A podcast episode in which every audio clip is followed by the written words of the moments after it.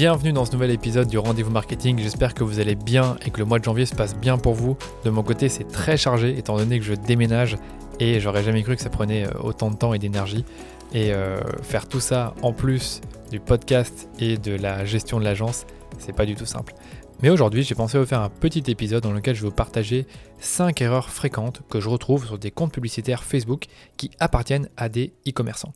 Donc ce sont des erreurs que j'ai pu constater après avoir fait une centaine d'audits en l'espace de 3 années. Donc ça fait quand même beaucoup de comptes analysés et vous allez voir que les erreurs sont souvent les mêmes. Je propose de commencer par la première erreur qui ne risque pas vraiment de vous surprendre.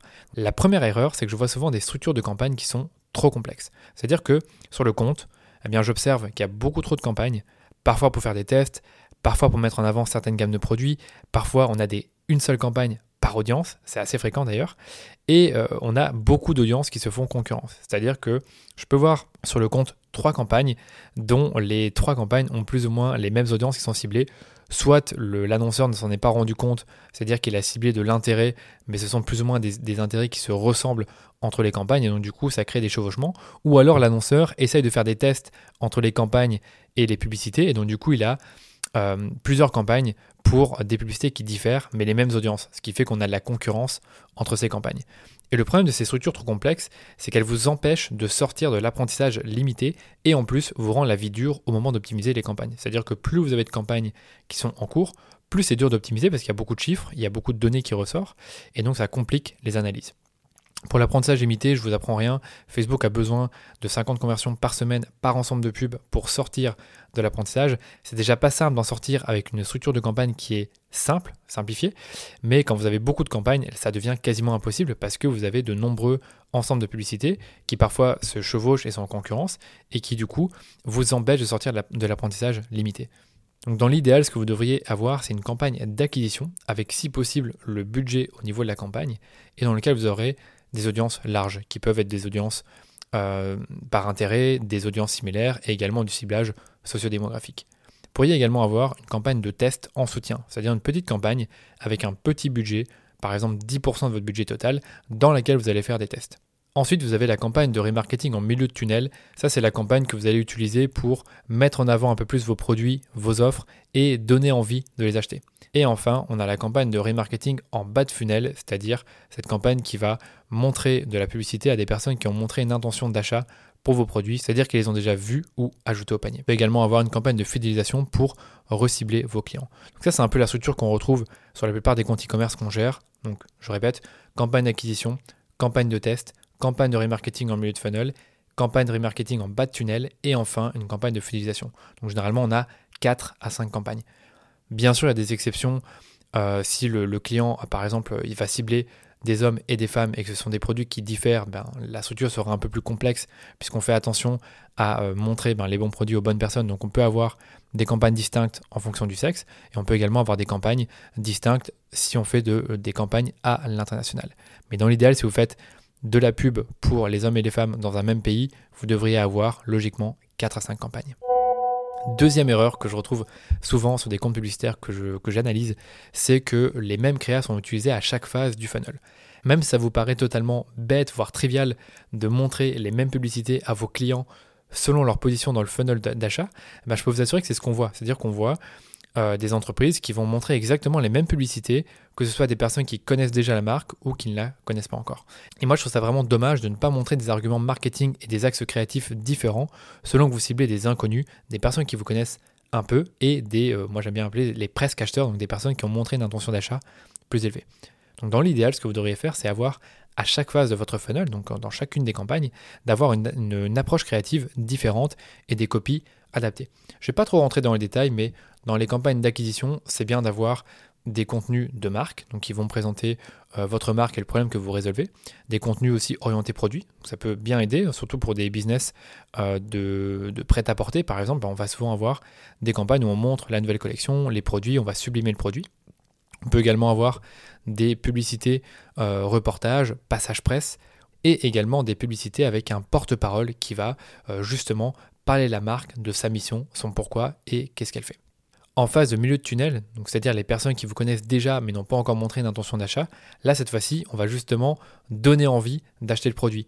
Soit en mettant en avant des bénéfices produits, en mettant en avant des UGC, donc on en reparlera après, des démonstrations de produits, des vidéos lifestyle, des études de cas. Donc il y a pas mal de formats disponibles pour, encore une fois, donner envie d'acheter le produit. Et pour les personnes qui ont déjà montré un intérêt très élevé pour un produit et qui sont donc prêtes à l'acheter, on va plutôt mettre en avant des publicités avec des offres, de la réassurance ou de la preuve sociale. Troisième erreur que je retrouve souvent sur des comptes publicitaires que j'analyse, c'est qu'il n'y a pas ou très peu de contenu généré par les utilisateurs dans les publicités. Donc le contenu généré par les utilisateurs, il porte un autre nom, c'est l'UGC. Vous les avez peut-être déjà vus dans des publicités, c'est-à-dire ce sont des pubs où on voit le client qui véhicule un message sous la forme d'une recommandation ou qui va montrer comment il utilise le produit sur lui. Moi l'exemple que je, donne souvent, c'est l'exemple d'une marque cosmétique qui va donner euh, par exemple une crème à son client et le client bah, va euh, appliquer la crème sur lui, il va se filmer, il va montrer comment il l'applique et il va montrer le résultat final. Ça c'est de l'UGC et ça marche sur Facebook parce que c'est authentique, c'est naturel, et ça vient de la part d'une personne en qui on peut avoir plus confiance qu'une entreprise qui cherche finalement à vendre son produit. Et pourtant, on a peu d'annonceurs qui vont utiliser l'UGC comme contenu créatif dans leur campagne. C'est pourtant simple mais efficace, mais vous pouvez intégrer assez facilement dans vos campagnes de remarketing des tutoriels créés par vos clients, des unboxings, donc c'est l'UGC également, des photos de vos clients, des vidéos face caméra qui ont été produites par vos clients ou des contenus créés par des influenceurs. Je ne vais pas forcément rentrer dans les détails sur comment obtenir de l'UGC, il y a pas mal de contenu sur le web qui vous explique comment en retrouver, mais honnêtement, il y a toujours moyen d'en avoir, et il y a des hacks aussi pour avoir plus de contenu généré par les utilisateurs.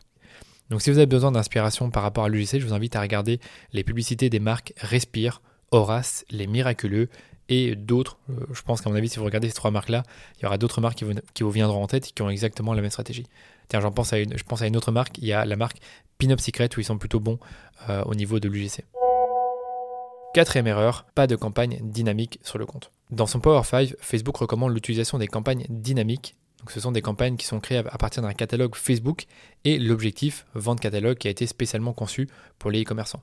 Donc sur nos comptes, ce sont souvent les campagnes qui obtiennent le meilleur ROS, en tout cas en remarketing, parce qu'avec le catalogue Facebook, on peut remontrer les mêmes produits que nos clients ont vus ou ajoutés au panier mais n'ont pas acheté. Et ce qui est magique, c'est que Facebook fait tout le travail à votre place.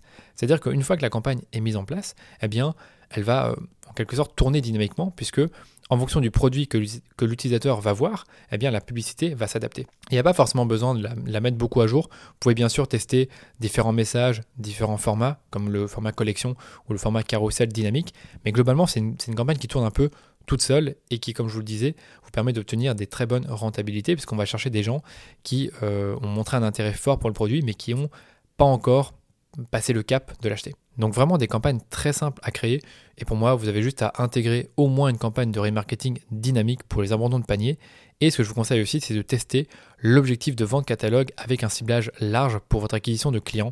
Donc là pareil j'ai déjà écrit euh, là-dessus si vous allez sur mon blog j'ai parlé de cette campagne là qui est plutôt efficace. Dernière erreur que je vois sur des comptes e-commerce, et c'est peut-être la plus fréquente, c'est qu'on voit trop peu de publicités qui sont testées sur le compte. Ça, c'est un constat que je fais de plus en plus quand j'analyse des comptes. En fait, ce que je fais, c'est que je regarde les campagnes d'acquisition et de remarketing sur une période d'un an et j'analyse le nombre de créas qui ont été testés. Et en faisant cette petite analyse sur ces comptes, eh bien, j'observe parfois qu'ils ont testé à peine 20 ou 30 créas en l'espace de 12 mois, ce qui est évidemment très peu. Et je parle d'e-commerçants qui dépensent généralement dans les 10 000 euros par mois. Donc tester 20 ou 30 créas en l'espace de 12 mois, c'est bien trop peu pour autant de dépenses. Donc pour moi, c'est très dommage de, si peu tester, en sachant que la créa, c'est le nerf de la guerre sur Facebook. Donc nous, qu'est-ce qu'on suggère? C'est de tester au moins deux jeux de 5 créas toutes les deux semaines. Soit dans votre campagne d'acquisition principale, ou comme j'ai dit tout à l'heure, dans une campagne de test avec un ciblage large et un petit budget, par exemple 10% de votre budget total. Donc finalement, qu'est-ce que vous pouvez tester dans cette campagne? Par exemple, les formats de la publicité, ça c'est très courant. On peut également tester plusieurs variations d'une même image, soit changer les couleurs, soit tester des images avec texte ou des images sans texte. Vous pouvez également euh, tester les éléments de la proposition de valeur. Vous pouvez tester le message qu'il y a euh, derrière la publicité, c'est-à-dire l'axe marketing comme nous on l'appelle. Vous pouvez tester une vidéo longue versus une vidéo courte. Vous pouvez tester des photos de différents produits ou même des photos avec différentes prises de vue d'un même produit. Pour tout ce qui concerne le copywriting, vous pouvez tester des textes longs contre des textes courts, même si aujourd'hui Facebook euh, propose de faire que des textes courts. Après, euh, il faut vraiment toujours tester. Vous pouvez tester des textes avec liste à puce ou des textes sans liste à puce. Et franchement, la, liste est assez infinie. Là, j'ai donné quelques exemples euh, courants qu'on a déjà fait pour des clients, mais vraiment à vous de voir ce que vous voulez tester et essayez de le faire au moins, comme je disais, toutes les deux semaines. Voilà pour ce mini épisode, j'espère qu'il vous a plu. J'en profite pour vous dire que j'audite toujours des comptes publicitaires, donc si vous avez besoin d'un regard extérieur sur vos campagnes et que vous dépensez au moins 3000 euros par mois, eh bien faites-moi signe et parlez-moi de votre projet. Rendez-vous simplement sur dhsdigital.eu slash audit pour m'en dire plus sur votre entreprise. On vous met le lien dans les notes de l'épisode. Merci de votre écoute et on se dit à très vite pour un nouvel épisode du rendez-vous marketing.